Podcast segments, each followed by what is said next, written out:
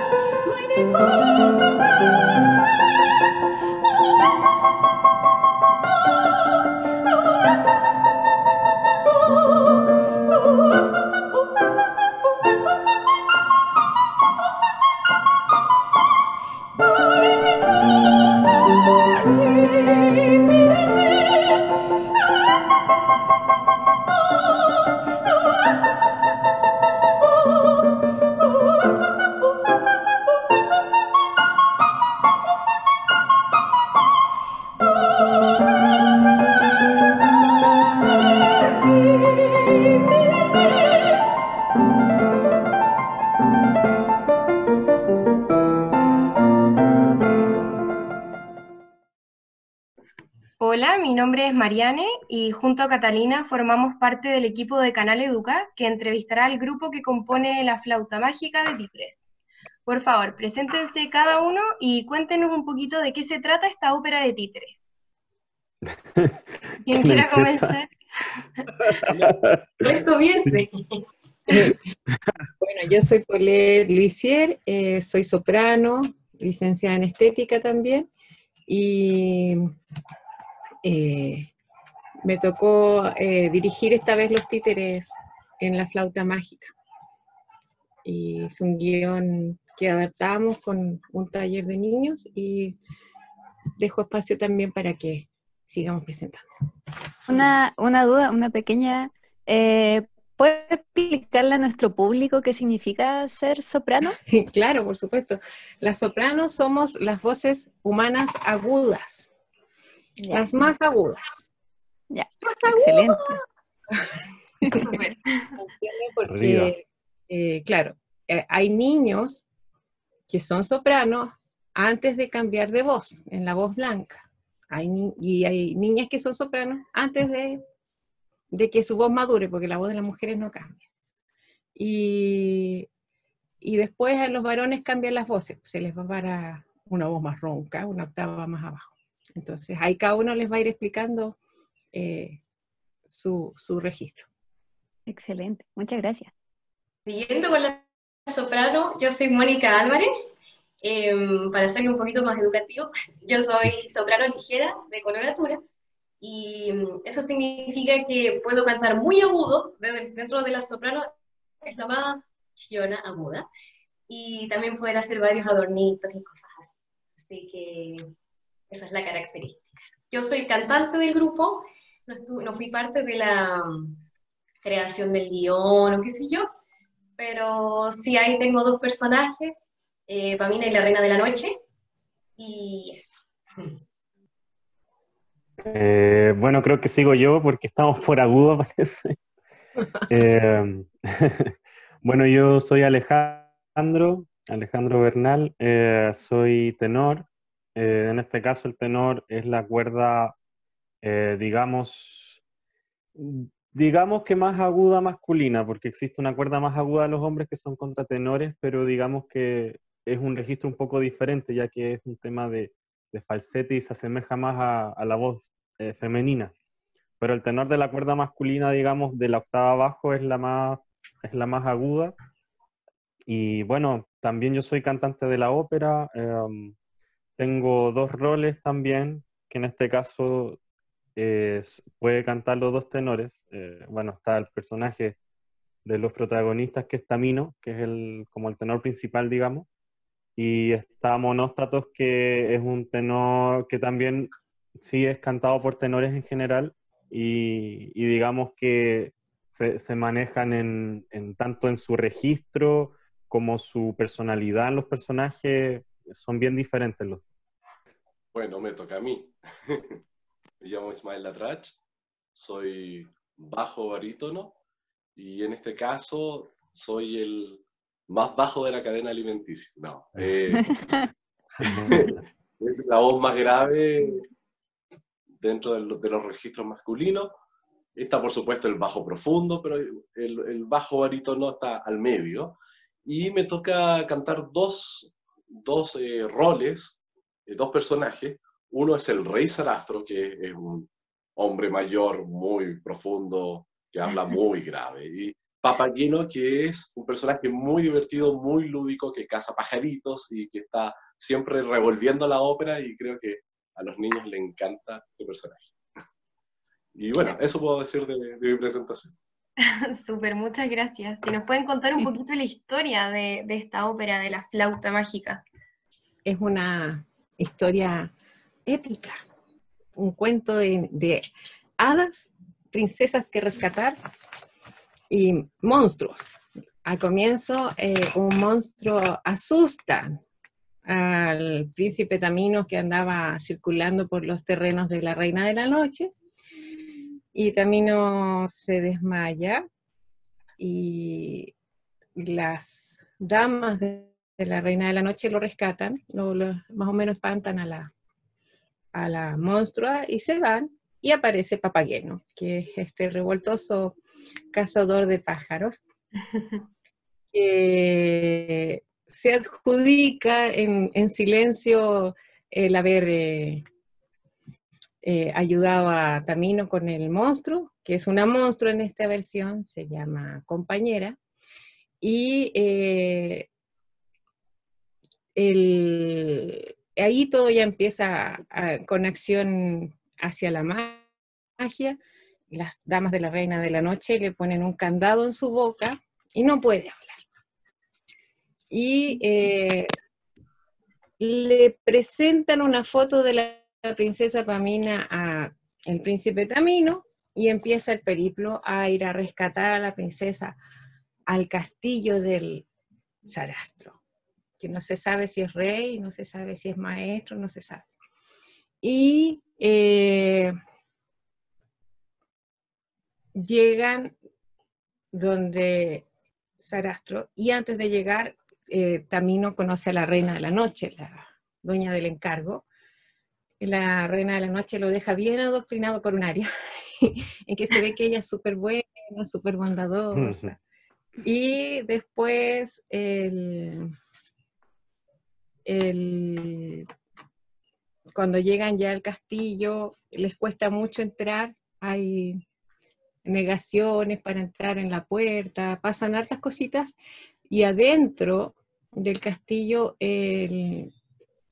está la princesa siendo molestada por un, una persona del castillo que se llama Monóstatos y eh, aparece Papageno y, y como que se diluye esta situación incómoda para la princesa, se hacen amigos y eh, Papageno había recibido un, ¿cómo se llama el que recibió Papageno?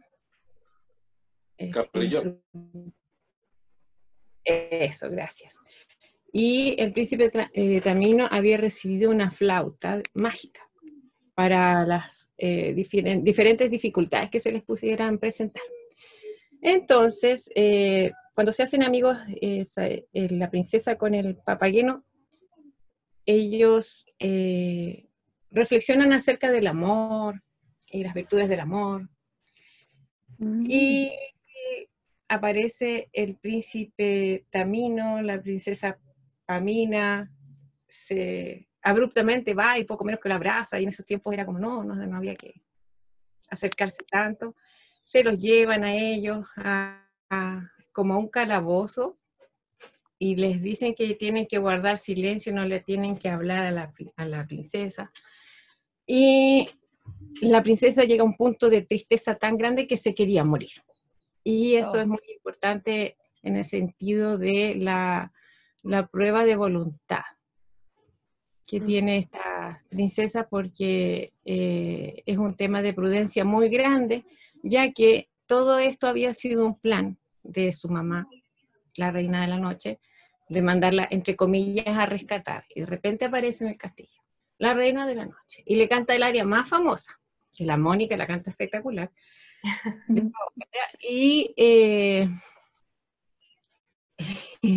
en esta área ella le pide que mate a Sarastro, que es su padre. Oh. Claro. Y por eso es tan valioso que la, a la princesa le da pena nomás. Le da pena, una profunda pena, nada más. Y desde esta pena aparecen eh, las tres hadas, que en otras, en otras versiones son geniecillos, de Sarastro, y le ayudan a ella a decirle que el príncipe está peleando y luchando por ella, aprendiendo a quedarse callado, aprendiendo a, pasar distintas pruebas para llegar a rescatarla. Entre medio está Papageno, que le da la soledad. Le da una pena muy grande por estar tan solito. Ah. Y entre medio había aparecido una viejecita que como que le coquetea y como que él como que al final decide quedarse con, la viejecita y para no quedarse solito, pero él no tenía que hablarle a las mujeres, tenía que ser prudente también. Y como rompió de nuevo la regla, porque era bueno para romper reglas, eh, se lo llevaron, le, le llevaron a la viejita. Se quedó sin polola.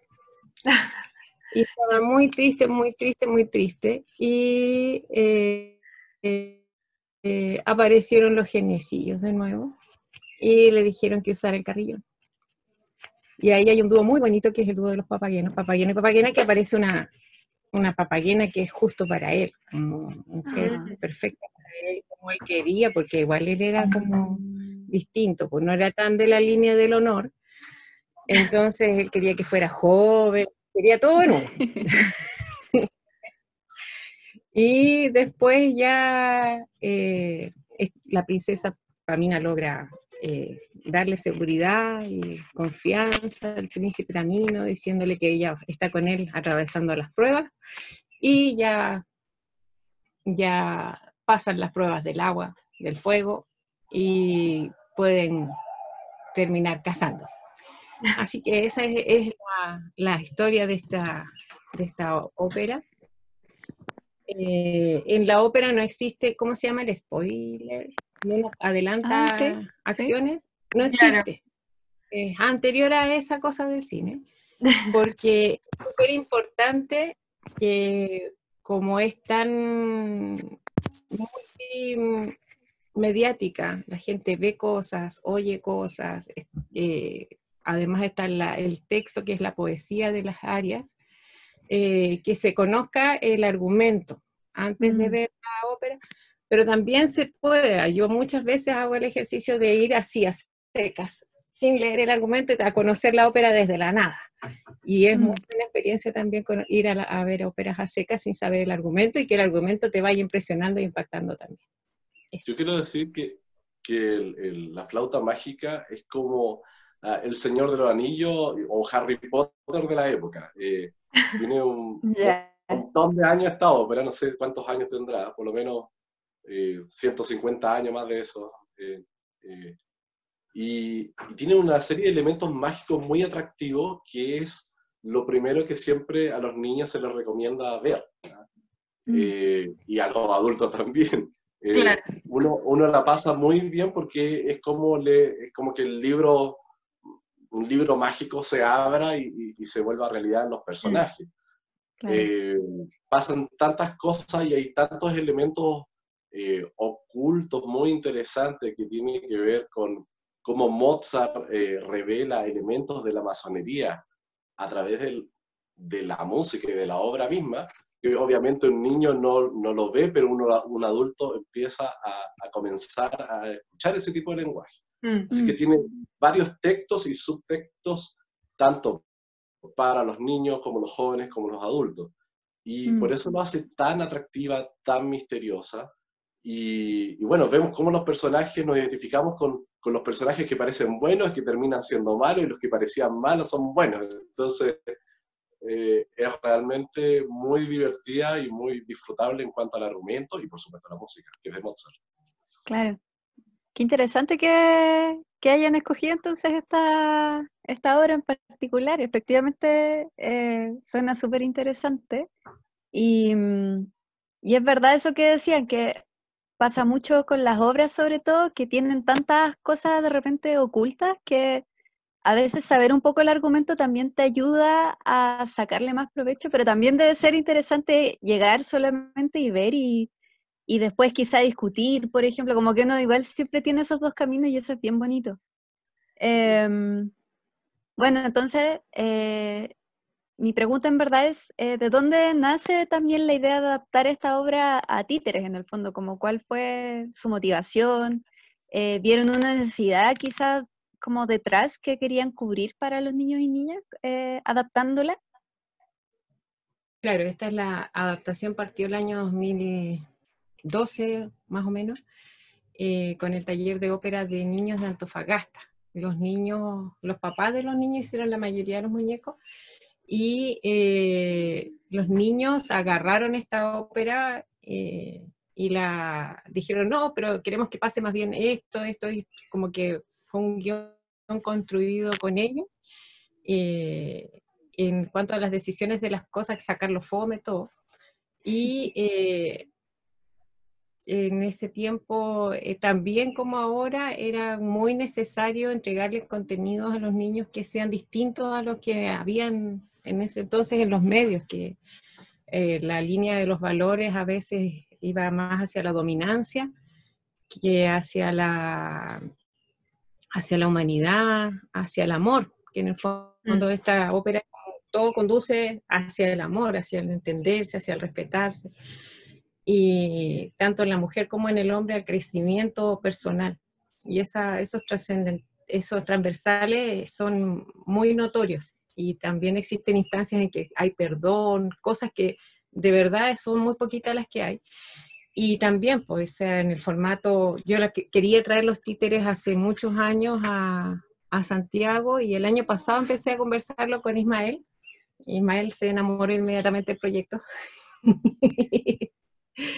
Y este año surgió el tema de la pandemia y, eso hizo eh, doble, triple crisis en nuestro medio, y nosotros los cantantes líricos. Y, y en, ese, en ese aspecto la, la ópera se transformó en como la oportunidad de hacer algo a través de la línea online y también eh, llegar a la casa con, al corazón de las mamás y de los niños, y de los papás de los niños, porque ya había como una soledad muy grande antes de la pandemia, eh, especialmente en la exhibición de valores también. Había harta, harta soledad, había mucha, como que había un ambiente muy nostálgico para los niños. Y esto como que llega a, no a, sanar, sino a proponer algo que ver y algo como, como otras formas de desenvolverse de los personajes que también son entretenidas. Claro. Sí, eh, respecto a eso mismo, ahora hablando de la pandemia, ¿no es cierto? Y que ya desde marzo, digamos que estamos encerrados, bueno, ahora mismo realizando la entrevista, ¿no es cierto?, por Zoom, buscando distintas plataformas. Eh, ¿Cómo ha sido para ustedes la experiencia de realizar toda esta producción en tiempos de pandemia? me imagino que quizá, no sé, algunas dificultades o beneficios de las capacidades tecnológicas y la tecnología que tenemos hoy en día. No sé cómo ha sido para ustedes como cantantes, como en el fondo no solamente como cantantes, como la producción de la obra, todo en todo sentido. Eh, bueno, yo quizás puedo sobre eso igual. Eh, bueno, a mí recuerdo que Polet, si no, eh, si mal lo recuerdo, de haber llamado en, no sé si fue abril o mayo creo que fue, o abril, abril de, este año. Eh, y claro, em, digamos que ya, en mi caso, por ejemplo, yo, yo trabajaba en Santiago, bueno, tenía harto trabajo presencial en Santiago, entonces yo lógicamente vivía allá, pero no soy de Santiago, entonces digamos que yo estaba en región, en Viña en este caso, en ese tiempo, y, y la verdad es que creo que el trabajo, este tema del, del, trabajo online, sobre todo hacer ensayos, por ejemplo, que bueno, en nuestro caso fue más que nada el tema de los diálogos, eh, eh, es bastante, aparte de novedoso, digamos, esta forma de hacer todo. Em, también yo creo que se produjo una cercanía muy linda entre, entre todos los integrantes, porque, eh, bueno, también había un, un, actor en el equipo que era, que sí, pues, bueno, es parte del equipo de, de flauta, que es Fernando Caruz, eh, con quien ensayábamos los diálogos, digamos, y, y, yo a la mayoría de, de, mis colegas aquí, a Polet, Ismael, Mónica, los conocía, pero, pero esta instancia de trabajo, eh, en la manera que se hizo, digamos que aquí por Zoom, que uno puede hablar más, puede conocer más a la gente igual, eh, fue, creo que se, generó un lazo bien bonito entre todos, porque yo la verdad no, no conocía, ahí me di cuenta que no conocía aquí a los chiquillos presentes. Entonces se descubrieron como distintas facetas de cada uno, yo creo. Mm. Eh, yo no tenía idea, por ejemplo, todo el trabajo ahí artístico que hace Ismael con las voces, que es muy talentoso en eso. Eh, la Mónica igual, muy buena actriz. La Poleta en todo lo que nos ha ayudado a gestionar esto y que, que bueno, que, que fue, al final es nuestra directora, digamos. Eh, creo que que ha sido muy, muy, grato, muy grato el trabajo, muy grato el proceso. Al menos por mi parte puedo hablarlo, creo que para, todos igual fue así. Mm. Y, y, nada, pues yo creo que fue, fue, una, fue una oportunidad el tema de que haya sido en pandemia, la verdad, e, en ese sentido. Hay otros sentidos que, bueno, está el tema de, de ahí ya las cosas técnicas que eran la grabar, grabar, qué sé yo, con celular o, o un micrófono, que, bueno, que, eso se hace un poquito engorroso de repente tratar de que todo sea homogéneo, ¿no? Pero ahí con, con la edición también de, de nuestro eh, audiovisualista, digamos, eh, Sebastián, em, digamos que eso se, se, se, soluciona, son cosas que se solucionan y que al final abre puertas que, a que la, la ópera, en este caso el género, Em, se desarrolle con nuevas tecnologías y el tema, sobre todo el tema audiovisual hoy día, eh, es fundamental para el desarrollo y el futuro desarrollo, porque ya mm. yo creo que a esta altura, aunque haya vacunas, etcétera, las medidas y la forma en que se va a hacer el arte de aquí en adelante, yo creo que cambió, cambió totalmente, o sea, no, mm. no, no va a ser igual, no digo que por eso sea peor, pero no va a ser igual, o sea, hoy día es fundamental la tecnología en esto. Sí, totalmente de acuerdo. Nosotras también, bueno, por parte de Canal Educa compartimos esa, esa sensación en el fondo de, de, la oportunidad que brinda la tecnología, eh, pensando en nuestro mismo proyecto, ¿no es cierto? Que hemos podido crear material de apoyo para niños y niñas gracias a la pandemia, en cierto sentido pero al mm. mismo tiempo también eh, grabar por Zoom, grabar por el teléfono, distintas calidades de audio, que de repente se escucha a la mamá, al perro, son cosas que ocurren, ¿no es cierto? Que después hay que ir cambiando y mejorando, pero todo un proceso de aprendizaje, sí. Mm, sí, sí, que, qué bonito que puedan como relevar esa, esa sensación que efectivamente nos permite esta como situación más remota, que es como ahora nos podemos ver en, y no hay que preocuparse sobre, por ejemplo, no sé, las distancias que hay que recorrer para llegar a un lugar, quizás el tiempo, como que las cosas igual pueden ser un poco más inmediatas y te permite estos encuentros como quizás más cercanos en algunos sentidos y eso es, es, bonito ver como ciertos beneficios dentro también de, de, todas las dificultades que puede tener esto y más que nada lo extraño que es, es todo esto es súper nuevo, o sea, de un día para otro como que nos tuvimos que reinventar, así decir, ah, ya, como, para, que, para que hacer algo con esto.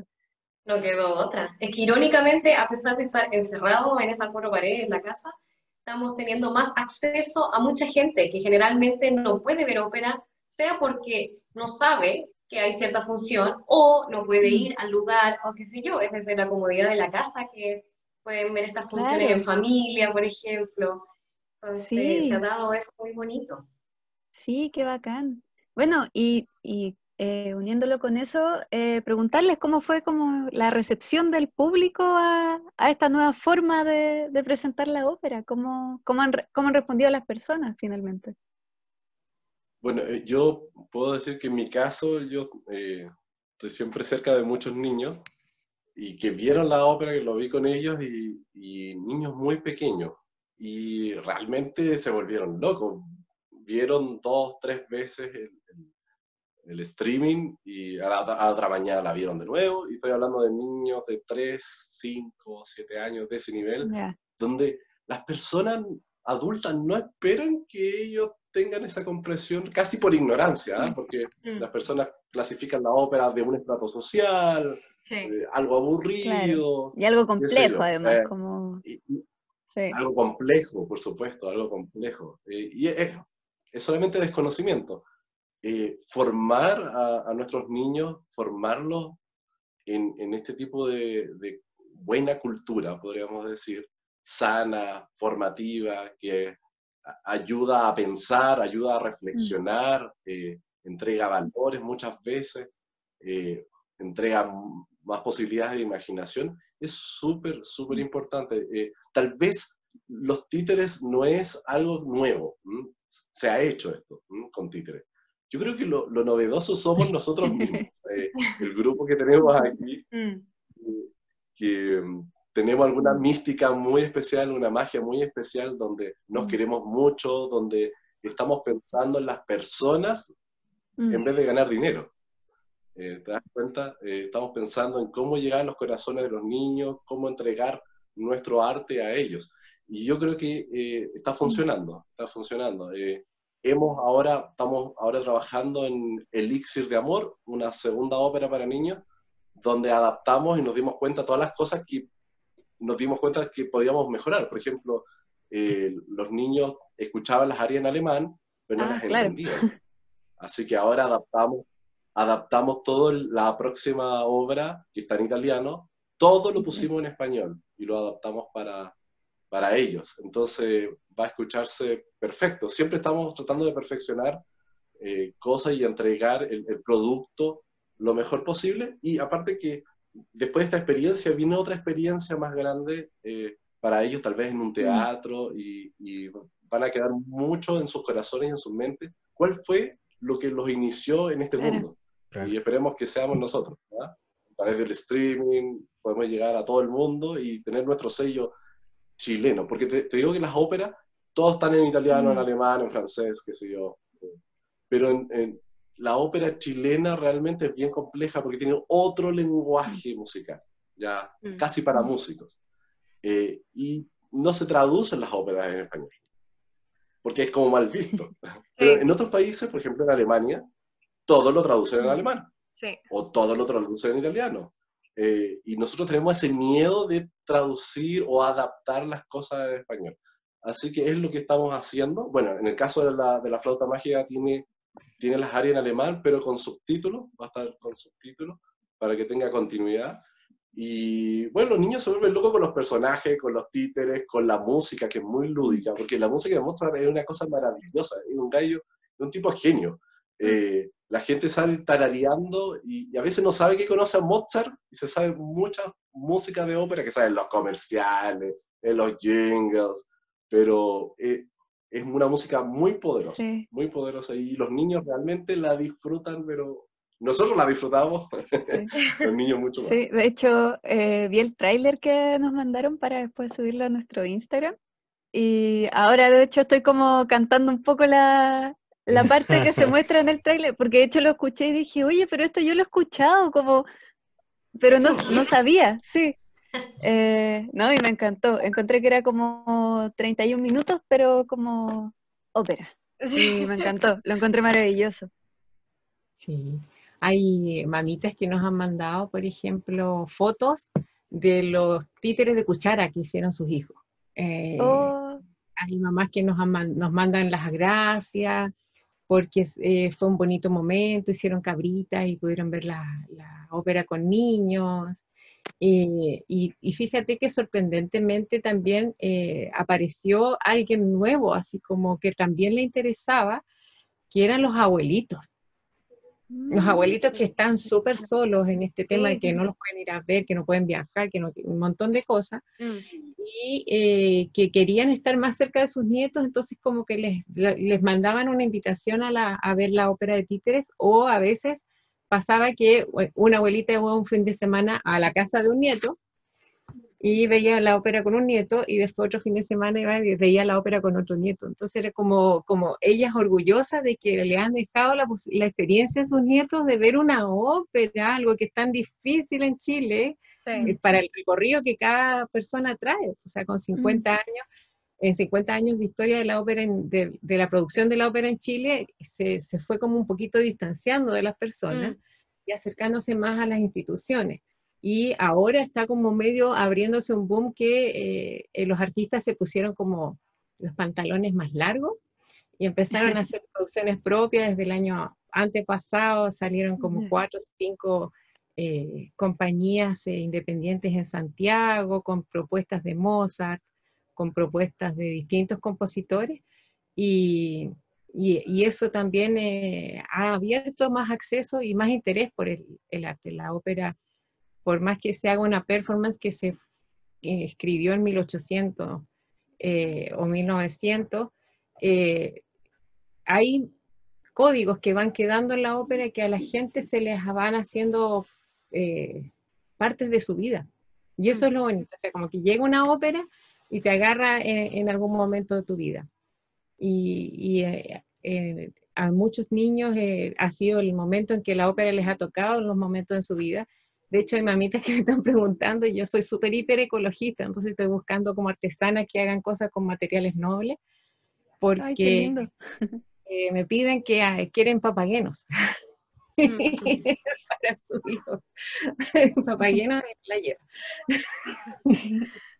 Sí, de hecho, respecto justo de lo que ustedes están hablando, ¿no es cierto? También queríamos preguntarle un poquito como qué piensan del desarrollo también de la música clásica y la ópera en Chile, eh, hablamos un poco de que esto en el fondo como que ha ido cambiando eh, a través del tiempo como algo tan complejo, algo de clase alta, ¿no es cierto? También como de, gente adulta y ahora cómo ha sido el proceso de, llevarlo a los niños, ¿no es cierto? De en el fondo inspirarles a adentrarse en este género.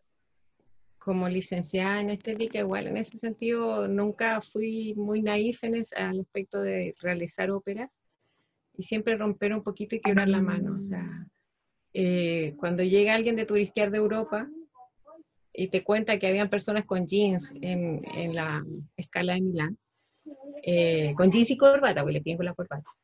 Eh, ¿Cómo se llama? empieza como a cambiar un poco el paradigma del de, tema de los accesos. Y cuando estudias afuera también te vas dando cuenta que hay para, para todos hay eh, en otros países hay posibilidades de acceder a, ver óperas tanto gratis como pagadas. Y eh, una parte de mi, de mi vida la, la, desarrollé en la ciudad donde me crié, en Antofagasta, y ahí armé una agrupación cultural, hicimos temporadas de ópera, quebrando la mano presupuestaria de, del modelo de la ópera como producción, eh, con fondos públicos, financiando que sea gratuito para los el público y en vivo, o sea, trayendo artistas de, de Santiago y de fuera, incluso México y, mm. y, Argentina, y levantando producciones gratuitas a la gente, la gente quedó muy reconocida, las filas eran como así, como, oh, la fila de Billions y la fila de la ópera en Antofagasta. Saludo grande a los amigos de la ópera de Antofagasta que eh, personas normales, cocineros, profesoras, eh, ingenieros, eh, estaban cantando en un taller amateur que terminaba haciendo los personajes pequeños o los coros y llegaban personajes eh, principales y a veces cantantes profesionales a reforzar los coros para levantar las, producciones donde ellos mismos se ponían el traje, pues, o sea, era como una mm. experiencia distinta.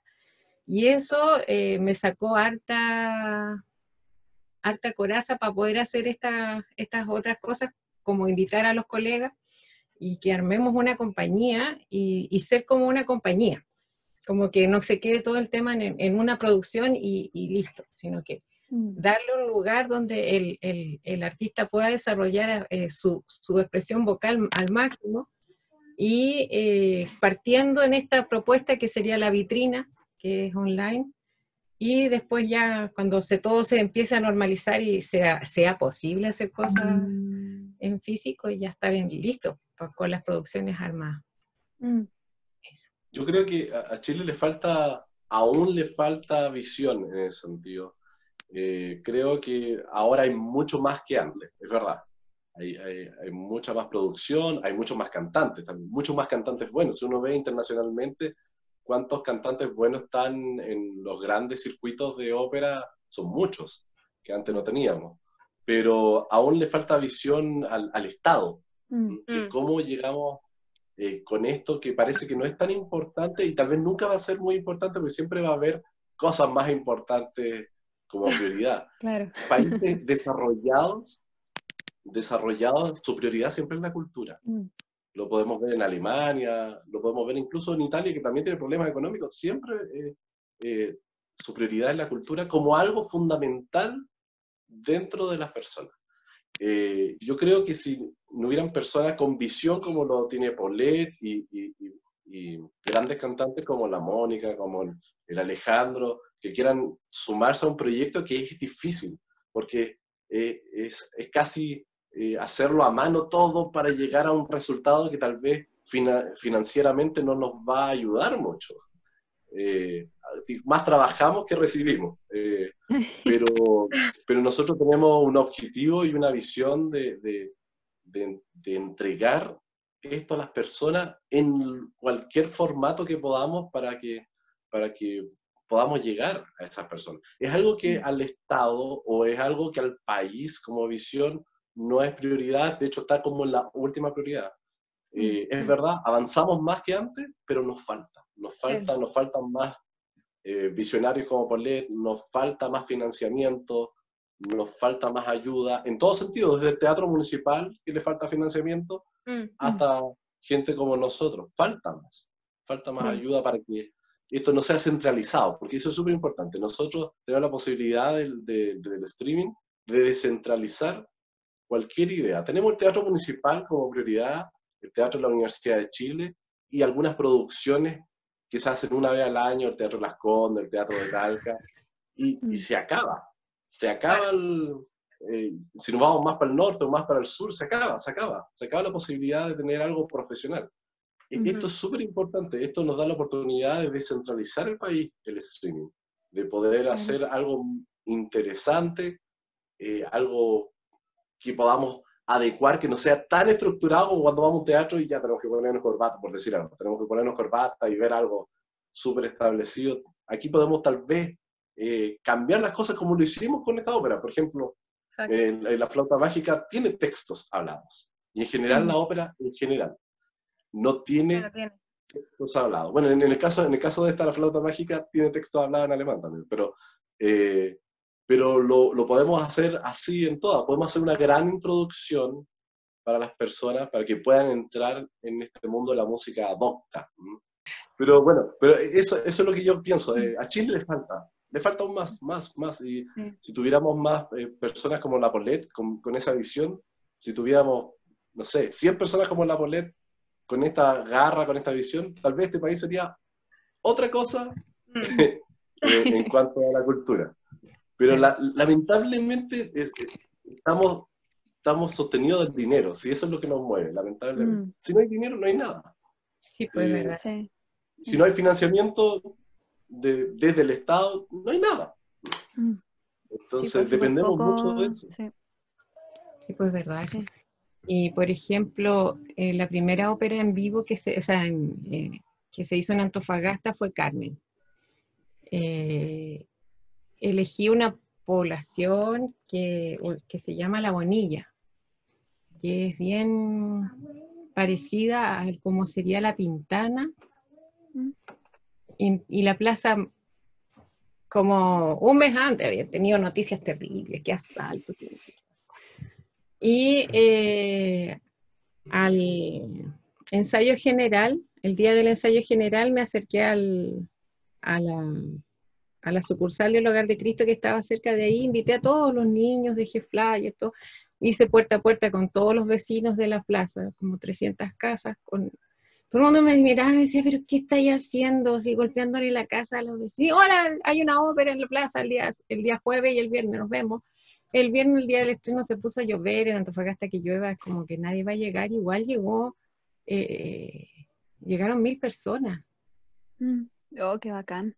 Entonces, eh, si existe la posibilidad de que en algún lugar donde eh, no había, no se había trazado antes receptividad, se puedan hacer, eh, es cosa de, de repente de ser un poquito más osados, creo yo.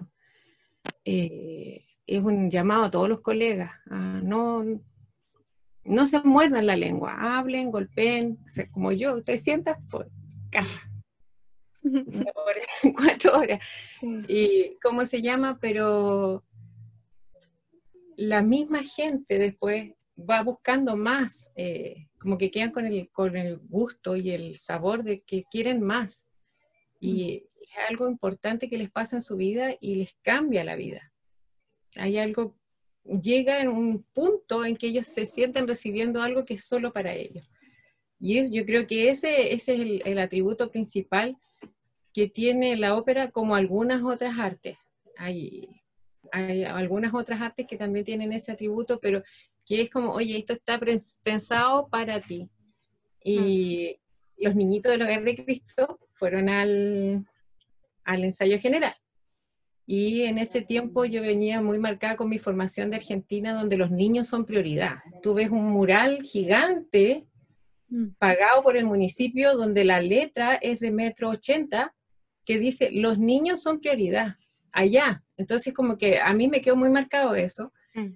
Y eh, los niños se sentaban adelante y las autoridades en, regiones muy protocolar la cosa. Entonces hay como protocolo que el intendente va acá y los otros al lado y no sé qué, iban como, poniéndose uno al lado de la otra.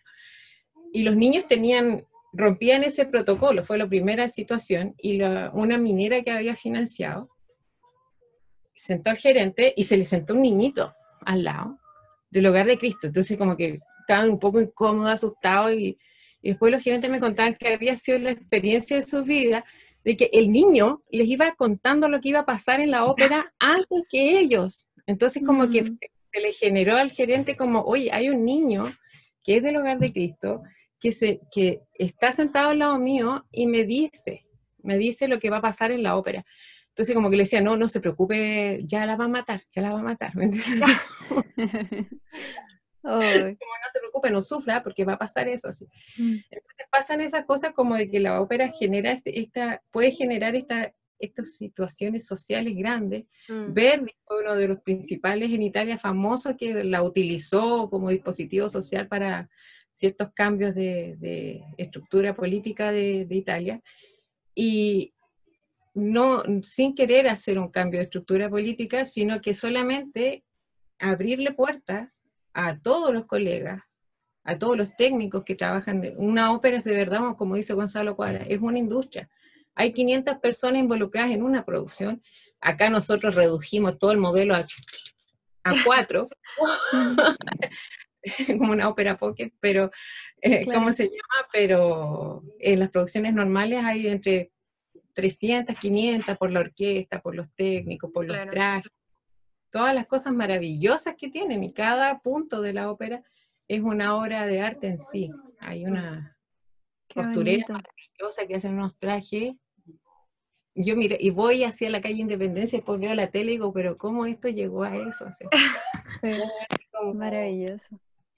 Sí, y yo creo que además ahora en pandemia hemos descubierto que, o sea, hemos verificado realmente que el arte es necesario en nuestras vidas. O sea, por algo también toda la gente se ha inscrito a talleres de danza o talleres de tejido o ha aprendido a dibujar o al final es porque es esa cosa que nos conecta como con nuestra humanidad y nos, nos calma al final. Pues es una forma de sacar una energía que tenemos, eh, sobre todo ahora que estamos de repente tan agobiados en todo esto.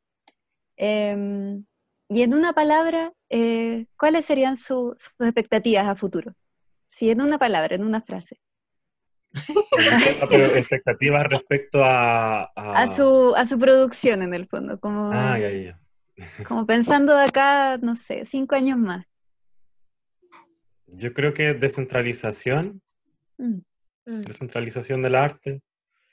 Llegar también a otros países de Latinoamérica o gente que entiende español también, Claro. no solo Chile, Claro, sí.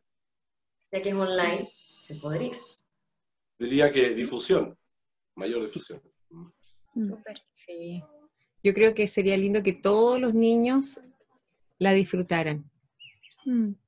Sí, Sí. de que todos los niños la disfrutaran y eso sería un sueño. Yo pensé que todavía vamos a decir dinero, pero no. No. Como me decía un profe, un profe de canto, mi primer profe de canto me decía, eh, bueno, si fuera por dinero, no hubiese decidido obviamente estudiar música.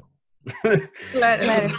Puede, puede sonar así feo lo que queráis, pero es verdad. pues, o sea, de hecho, incluso yo recuerdo que mi primer profe en la universidad, profesor de coro, la primera clase nos dijo, bueno, y uno que piensa terminar la carrera y ten- comprarse su casa en la playa y todo. Pero bueno, nosotros probablemente, probablemente no pase eso, pero al menos en el trabajo vamos a ser felices. Mm. Ahora, Sí, sí. de que se puede ganar dinero y se pueden generar cosas, se puede, solamente que yo creo que el foco no es ese al final. Claro. Claro. Lo mismo nos ocurre en la educación, así que compartimos ahí lo mismo. No lo hacemos Sí. por el dinero. Exacto. Sí, Sí. efectivamente. Sí, Mm. siempre está esta como dicotomía entre el dinero y la, y la situación musical, la industria musical. Imagínate, estuve en un taller de Pro Chile y me decían que el modelo de la industria musical es que la producción de una ópera, que serían como 200 millones de pesos, es el 10% del valor total de la producción más eh, difusión. O sea, Mm. que... es como, ¿de dónde? Es Claro. una- un modelo interesante. Mm. Es algo interesante para, para, para pensarlo, para darle vuelta. Y, y yo creo que, claro, hay satisfacciones en la vida. Y, y ser como el, el detonador de eso en las personas cuando ven algo bonito, Mm. porque de repente se les llenó la pantalla de cosas difíciles por mucha gente, o sea, empezó a aparecer el tema de conteo de, de fallecidos, pues, o sea, como algo Sí. súper fuerte. Fuerte. Eh, Sí. Las limitaciones eran muy grandes, eh, como que se empezó a infoxicar la, la situación de información, la, la pantalla, y, y generarles una propuesta paralela, una propuesta distinta, que les traiga algo luminoso, algo entretenido, algo bonito. Mm. eh, es, eh, era como el, lo- lo- el objetivo y creo que en ese sentido se va cumpliendo. Mm. Eh, ahora eh, es- es- vamos a reexponerla con los subtítulos y, y ya está teniendo personas así como, uy, ya, pero ya puedo comprar, sí, y así como, "Sí, está todo bien". Y, y eso es muy, muy entretenido, muy entretenido verle cómo despierta cariño en las personas. Qué bueno. Qué bueno, la verdad, bueno, les queríamos agradecer enormemente esta instancia para poder conversar sobre la producción, sobre el trabajo que han realizado, las reflexiones a las que hemos llegado también. Y nada, invitarlos en el fondo ahora que, que ustedes pueden eh, invitar a nuestros auditores a, a ver la obra de nuevo, eh, cuándo va a ser la nueva función y, y eso, para ir, ir cerrando la, la entrevista. Eh, jueves 19 eh, será nuestro, eh, nuestra reexposición de la flauta mágica títeres a las 16 horas, para que los niños puedan hacerse un ratito en la tarde. Y el modelo de, trabajo de, de, la, de la exhibición es on demand, entonces la pueden ver, como contaba Ismael, una, dos, tres veces en, en un lapso de tiempo que va a estar en iboletería.cl es el teatrito electrónico que hicimos digital para, para la flauta mágica títeres más cosas culturales. Excelente. ¿Y los auditores tienen que comprar tickets para...? Claro, hay venta de tickets eh, en homenaje a Broadway, eh, está los días miércoles super hiper rebajados. Claro. Y hay distintas formas de comprar y de, de solicitar las entradas. todo. Excelente. Muchas, muchas gracias. Ahí los dejamos a todos invitados entonces para que vayan a ver la flauta mágica de títeres. Gracias. Gracias a ustedes. Gracias a ustedes. Muchas gracias a ustedes. Gracias a todos.